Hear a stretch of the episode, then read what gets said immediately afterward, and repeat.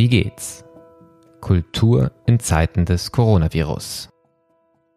Ein Podcast, der einen Blick wirft hinter die Türen der Museen, Theater, Kreativstartups in Zeiten des Coronavirus.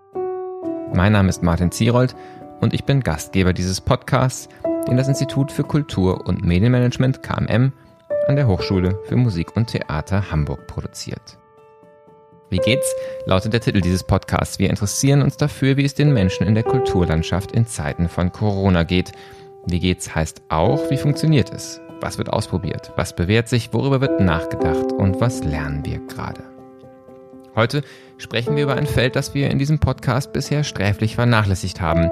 Die Education-Arbeit, die Kulturvermittlung und heute genauer die theaterpädagogische Arbeit.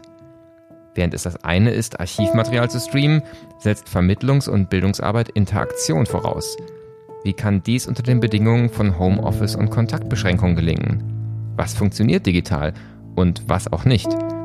Darüber spreche ich mit Sarah Jasinczak vom Theater Dortmund, das zudem durch den bevorstehenden Abschied des Intendanten Kai Voges besonders herausgefordert ist und während der Corona-Einschränkungen auch noch einen Leitungswechsel bewältigen muss.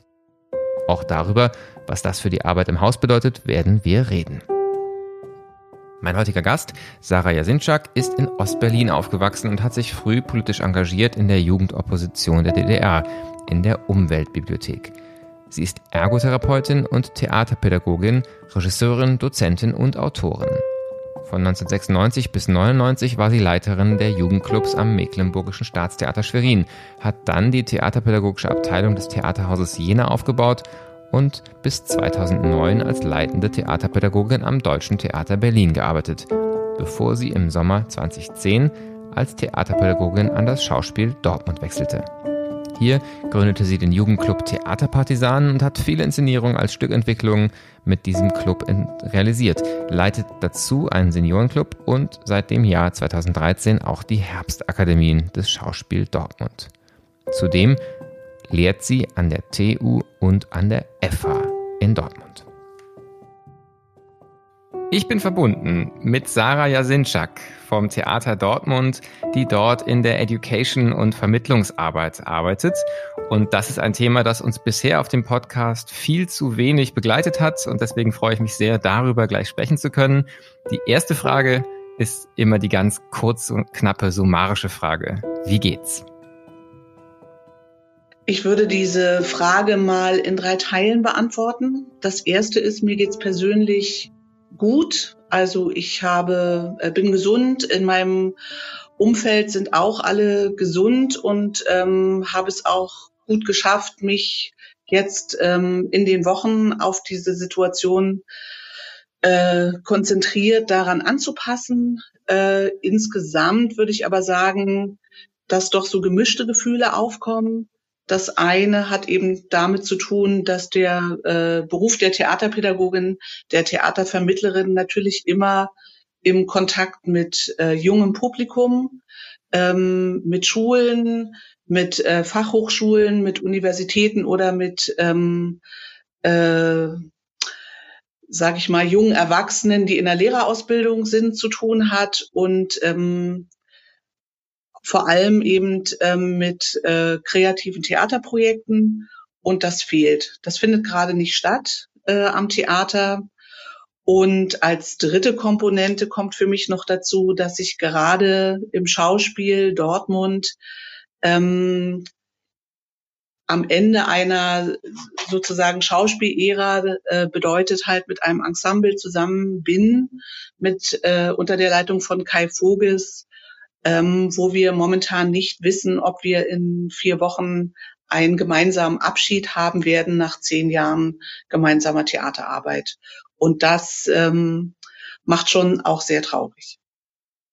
Das ist tatsächlich eine ganz besondere Situation. Vielleicht bleiben wir sogar auch noch für einen Moment bei ähm, der Situation ohne Corona. Also was wäre eigentlich, wenn das jetzt nicht gerade alles nach obendrein wäre? Ähm, Sie haben schon gesagt, Kai Voges zehn Jahre, eine ganze Ära, die sich ja auch im deutschsprachigen Raum wirklich ähm, zur Marke entwickelt hat als Theater, das digitale Kultur und Digitalisierung ähm, eigentlich in allen seinen Facetten ähm, versucht hat zu reflektieren, lange bevor es sozusagen diesen Boom, der natürlich jetzt auch mit Corona nochmal verstärkt worden ist, des Themas gab. Ähm, die erste Frage wäre vielleicht, ähm, welche Rolle hat das in Ihrer Vermittlungsarbeit gespielt? Ähm, sind Sie da auch schon immer oder schon lange sehr stark digital unterwegs? Oder was würden Sie eigentlich gerade so tun, wenn nicht Corona Sie zwingen würde, ähm, im digitalen Raum jetzt sagen zu arbeiten ausschließlich?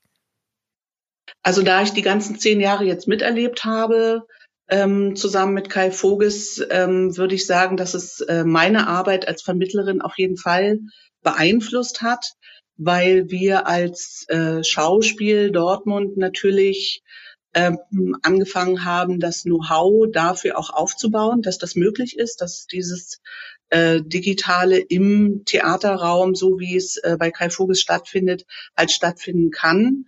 Das bedeutet auch, dass die Jugendarbeit davon auch sehr profitiert hat.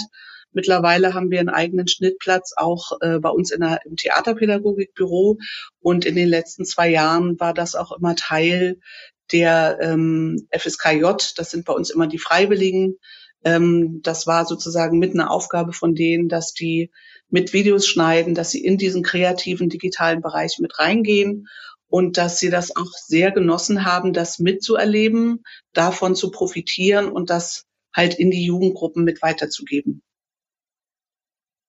Das heißt, es gibt da auch in Ihrem Bereich schon sagen viel stärkere Vorerfahrungen und zugleich haben Sie auch am Anfang schon gesagt, ähm, es fällt dann doch der persönliche Kontakt weg, der sicherlich in der Vermittlungsarbeit eben dann doch auch einen Kern dargestellt hat. Wie stellt sich denn Ihre Arbeit jetzt dar? Ähm, versuchen Sie das, was eigentlich geplant ist, in den digitalen Raum zu bringen? Haben Sie ganz eigene Projekte gestartet, dass wir eine Idee bekommen, was sozusagen jetzt im Moment im Fokus Ihrer Aktivitäten steht? Also wir hätten jetzt Ende Mai ein äh, Festival der Jugendtheater. Das sind acht äh, äh, Städte hier im Ruhrgebiet, die zusammen immer das Unruhr-Festival machen. Das äh, geht nicht. 100 Jugendliche können nicht äh, durch acht Städte reisen und sich gegenseitig ihre Jugendclubarbeiten zeigen. Deshalb sind wir nach dem Lockdown zwei Wochen später sofort in diese Initiative gegangen, wir haben ein Experimentierteam gegründet und äh, werden am 20. Mai äh, das digitale Unruhfestival starten, das dann drei Tage stattfindet. Das bedeutet auch, dass alle Jugendclubs und die Jugendlichen damit eingebunden sind, jetzt ähm, Formate, die vorher für die Bühne gedacht waren, jetzt umzudenken. Wir sind sehr überrascht und sehr froh, wie kreativ die Jugendlichen dabei mitarbeiten wie dieses Netzwerk, wir sagen es immer, vorsichtige Schritte hin, das auszuprobieren. Also wir sagen nicht, wir sind ein Expertenteam, sondern wir sind ein Experimentierteam, weil wir ähm, weder wissen, ob am 20. bis 23. Mai dann ähm, 100 Jugendliche vier Tage lang es aushalten, schaffen, ähm, an ihren Rechnern zu sitzen. Und die Rückmeldung aus meinen eigenen Jugendclubs ist natürlich auch schon, wir wollen wieder raus. Ähm, wie lange müssen wir noch hier vor den Rechnern verbringen? Das kommt mit dazu.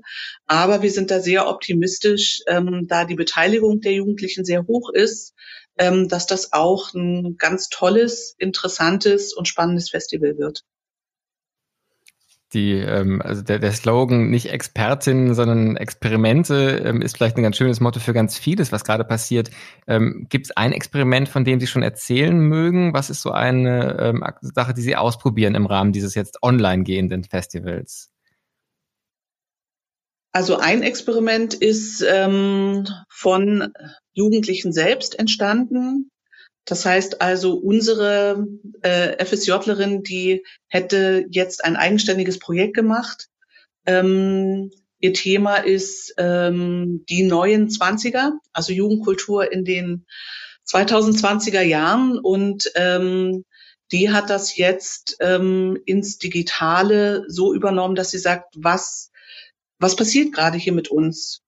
Und ähm, hat halt ähm, Jugendliche gefragt. Ähm, es gibt eine Gruppe, die ähm, machen Corona-Spaziergänge, ähm, eine andere Gruppe, die machen ähm, also eine Fotostrecke, andere ähm, machen gerade ähm, Memes, eine dritte Gruppe macht gerade einen Film Und ähm, das ist wirklich aus dieser Situation entstanden, dass sie plötzlich davor stand, sie wollte was für die Bühne machen. Ähm, es sollten eben äh, eine Bühne, alle Möglichkeiten. Und jetzt sagen sie sich, ähm, ist mehr ihr Fragepunkt geworden, äh, wenn wir jetzt nicht alle Möglichkeiten haben, wir haben nämlich gar keine Möglichkeiten gerade, was würden wir dann tun? Und ähm, damit sind sie ins Feld gegangen und ähm, die ersten Ergebnisse kommen. Und das ähm, hat sie, glaube ich, auch alle so ein bisschen aus dieser Starre, die sie am Anfang alle hatten, so ein bisschen rausgeholt.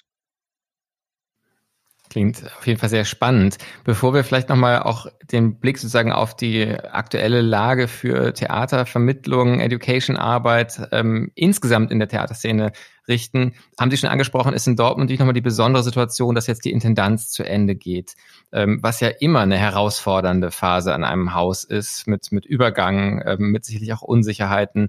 Ähm, und jetzt kommt dazu, dass Sie gesagt haben, dass der persönliche Kontakt viel schwieriger ist und nicht mal klar ist, ob man eigentlich gemeinsam Abschied feiern kann.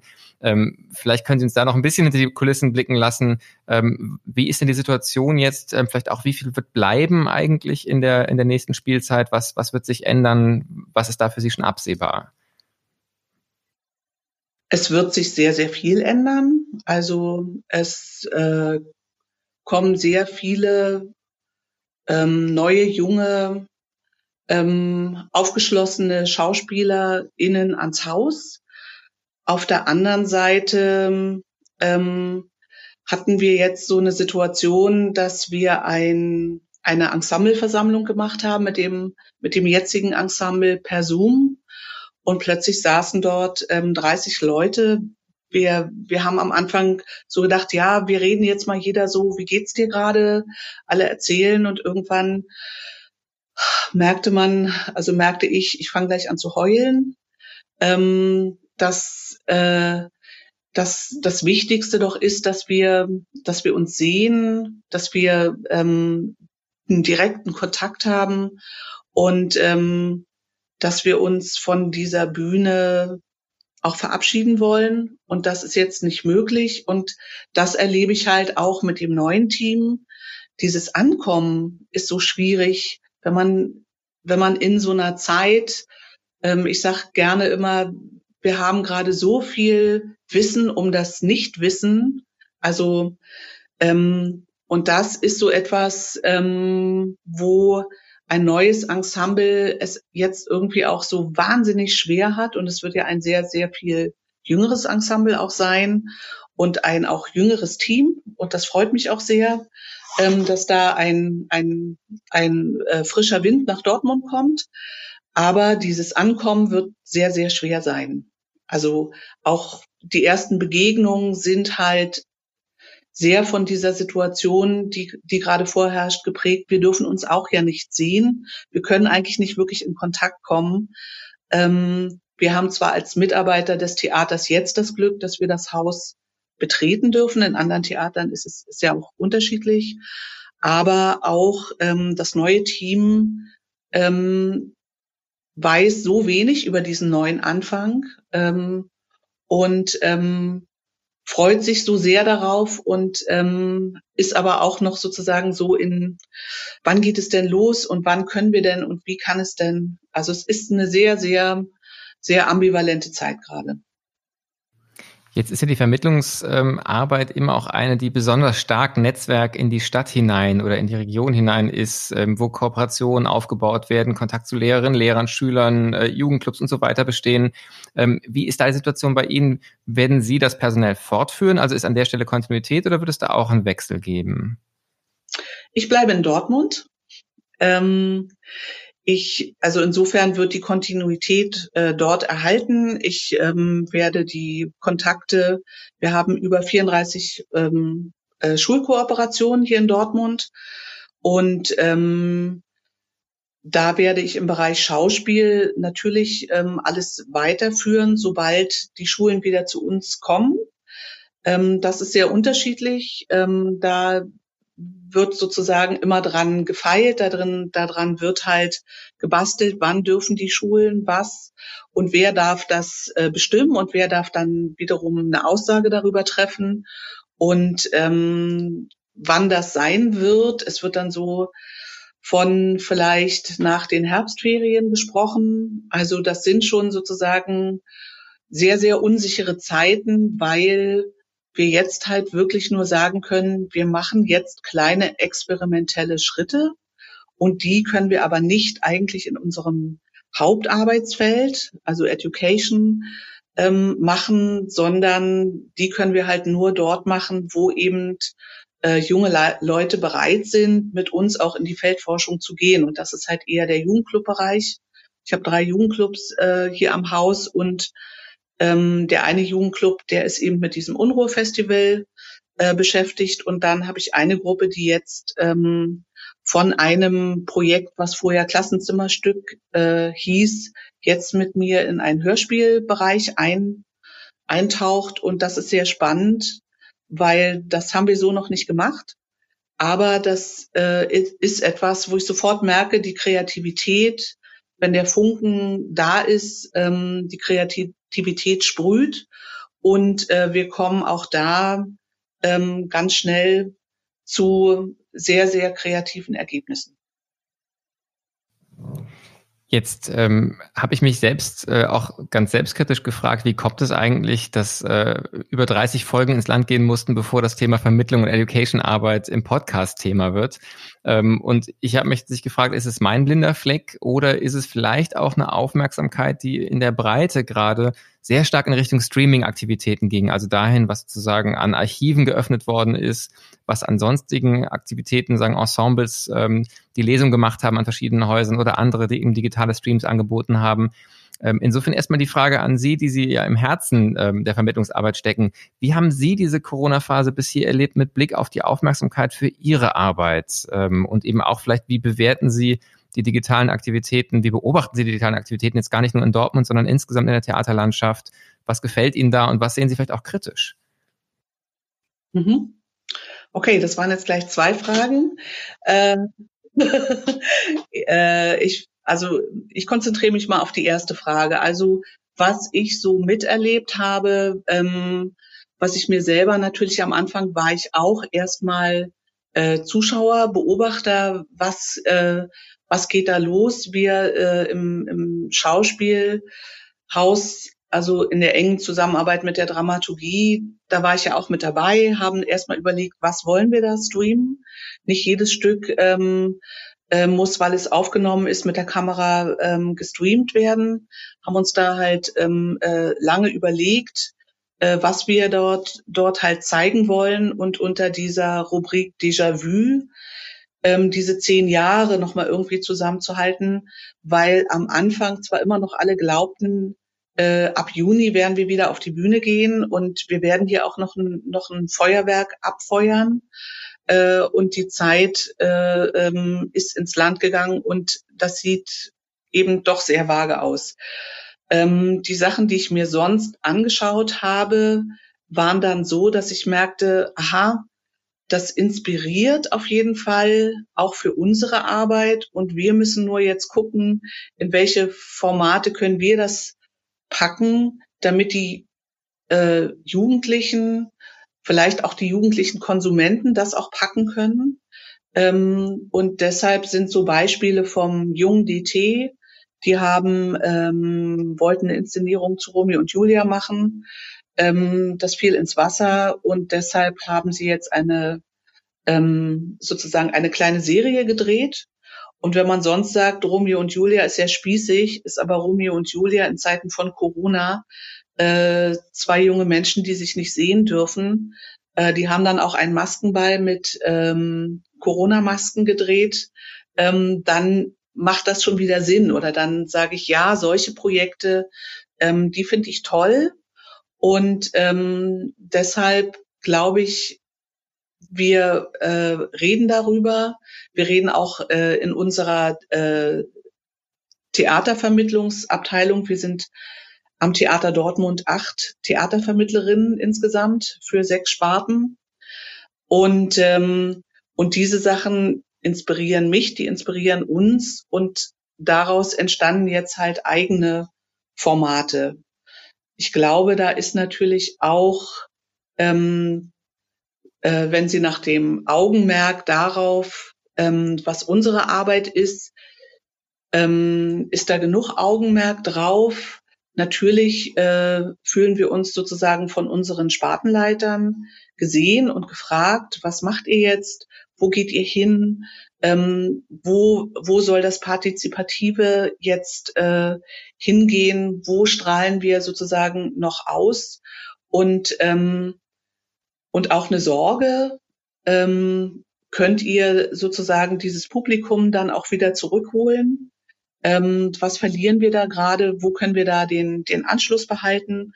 Also da, da passiert, da passierte vielleicht in den ersten zwei Wochen nicht so viel und deshalb war vielleicht auch die Wahrnehmung überhaupt am Anfang erstmal nicht da.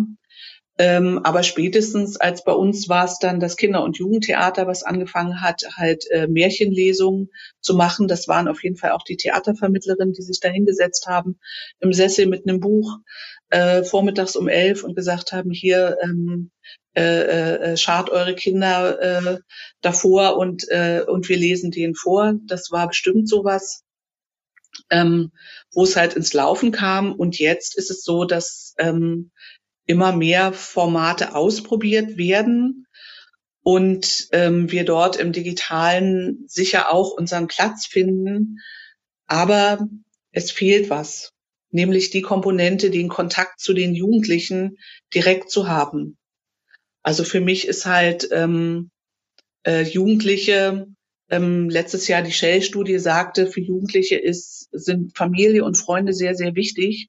Und was sie momentan haben, ist halt die elterliche Obhut, aber die Peer Groups, ähm, die sehen sie gerade nicht.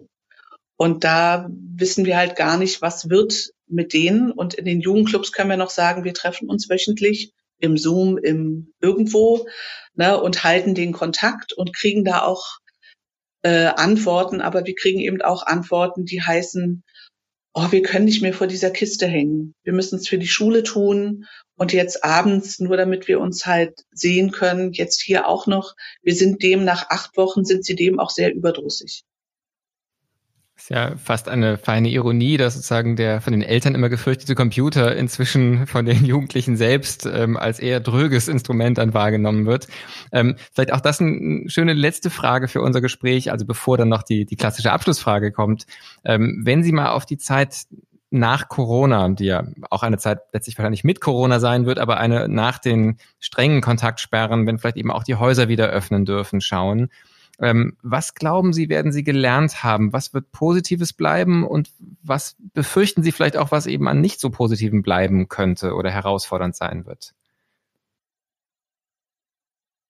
Also positiv wird auf jeden Fall bleiben, äh, dass, ähm, dass die Schulen jetzt gezwungen waren, sich äh, mit dem Digitalen wirklich auseinanderzusetzen, ähm, dass auch wir in der Vermittlungsarbeit, also auch das ist ja eine Erfahrung, ähm, nur weil wir sagen, die Jugendlichen sind die äh, äh, Digital Natives, äh, heißt das nicht, dass, ähm, dass sie sozusagen die Technik beherrschen, sondern zwischen dem, ja, ich mache das und ähm, wie kommt das aber jetzt in mein Handy rein und wie kommt das jetzt, äh, wie wird das jetzt ausgestrahlt, ähm, werden wir alle sehr, sehr viel ähm, gelernt haben.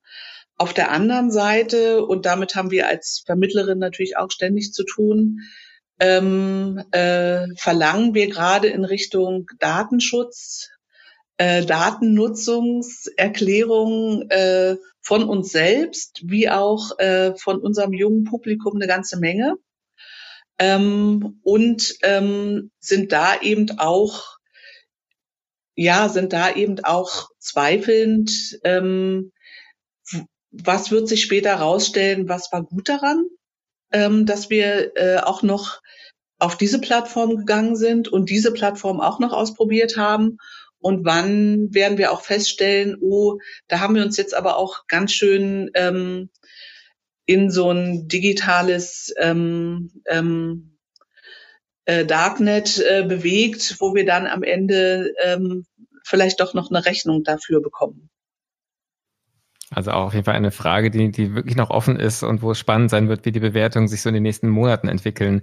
Jetzt ist dieser äh, digitale Raum mit seinen Möglichkeiten, aber auch der Gefahr vielleicht der Ermüdung und des Überdrusses ähm, ja eine ganz schöne Überleitung zu der letzten Frage, die immer lautet, wo finden Sie gerade Inspiration? Ist der digitale Raum für Sie auch eine Inspirationsquelle? Sie haben ja so ein paar Theaterprojekte auch schon genannt. Oder geht es dann eher doch ganz woanders ins Analoge, wenn sie einfach mal auch Abstand finden wollen oder auch auf neue Gedanken, neue Ideen kommen möchten? Also für mich ist es beides. Ähm, das eine ist, ähm, dass ich äh, sehr gerne raus in die Natur gehe äh, und auch einen Garten habe, wo ich auch gerne hingehe und im Moment äh, jede Form der Kreativität nutze.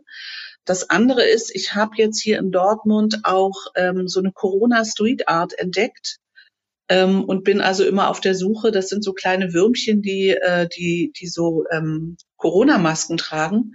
Und die tauchen überall auf in der Stadt. Die verfolge ich jetzt und fotografiere die gerade. Äh, das inspiriert mich sehr, weil am Anfang waren es einfach nur kleine Würmchen mit einer Maske. Jetzt kriegen sie langsam auch Emotionen und ähm, sie werden zu, zu Orten, an Cafés sehen sie anders aus als an ähm, an einem Eisladen und sie kriegen also langsam so Charaktere und die beobachte ich. Und auf der anderen Seite ähm, gehe ich natürlich dahin, wo es halt gerade, ähm, wo gerade digitale Versuche gemacht werden. Jetzt am Sonntag äh, gibt es vom FFT, also vom äh, Freien Forum Theater in Düsseldorf, ein Online-Symposium. Ähm, da geht es um das Theater der Digital Natives. Und ähm, da gehe ich am Sonntag hin, weil für Sonntag, ähm, jedenfalls hier in Dortmund, ist äh, Regen angesagt. Ähm, da kann ich eh nicht raus. Und deshalb werde ich mir dort ähm, Inspirationen bei diesem Symposium holen. Wunderbar. Dann wünschen wir dabei viel Spaß und viel Inspiration. Und ähm, vielleicht können ja unsere Zuhörerinnen und Zuhörer auch nochmal in der eigenen Umgebung und Stadt schauen, ob ähm, das irgendwann auch jenseits von Dortmund auftaucht, diese Street Art. Das klingt auch sehr spannend für heute ganz herzlichen Dank für die Zeit. Alles Gute Ihnen und dem ganzen Team in Dortmund in dieser ja wirklich herausfordernden Zeit des Übergangs auf ganz vielen Ebenen. Ähm, es war ganz spannend zu sprechen und vielleicht sprechen wir uns ja in ein paar Monaten wieder, wie sowohl der Übergang als auch die, der Wechsel wieder zurück mehr in den analogen Raum und den direkten Kontakt ähm, sich entwickelt hat. Für heute ganz herzlichen Dank für das Gespräch. Ja, vielen Dank und äh, gerne wieder. Das war die 39. Folge des Podcasts Wie geht's? Kultur in Zeiten des Coronavirus. Links zum Gespräch gibt es wie immer auf unserer Website www.wiegehts-kultur.de. Am Freitag kommt unsere nächste Ausgabe, dann mit Jens Badura, habilitierter Philosoph, Kulturmanager und Bergwanderführer, der mit seinem Berg Kulturbüro in Berchtesgaden unter anderem darüber nachdenkt, wie eine nachhaltige Entwicklung des alpinen Raums aus einer kulturellen Initiative heraus angestoßen werden könnte. Und was sich an diesen und anderen Vorhaben mit Corona alles ändert. Ich freue mich auf die kommenden Gespräche. Bis bald. Passen Sie gut auf sich auf.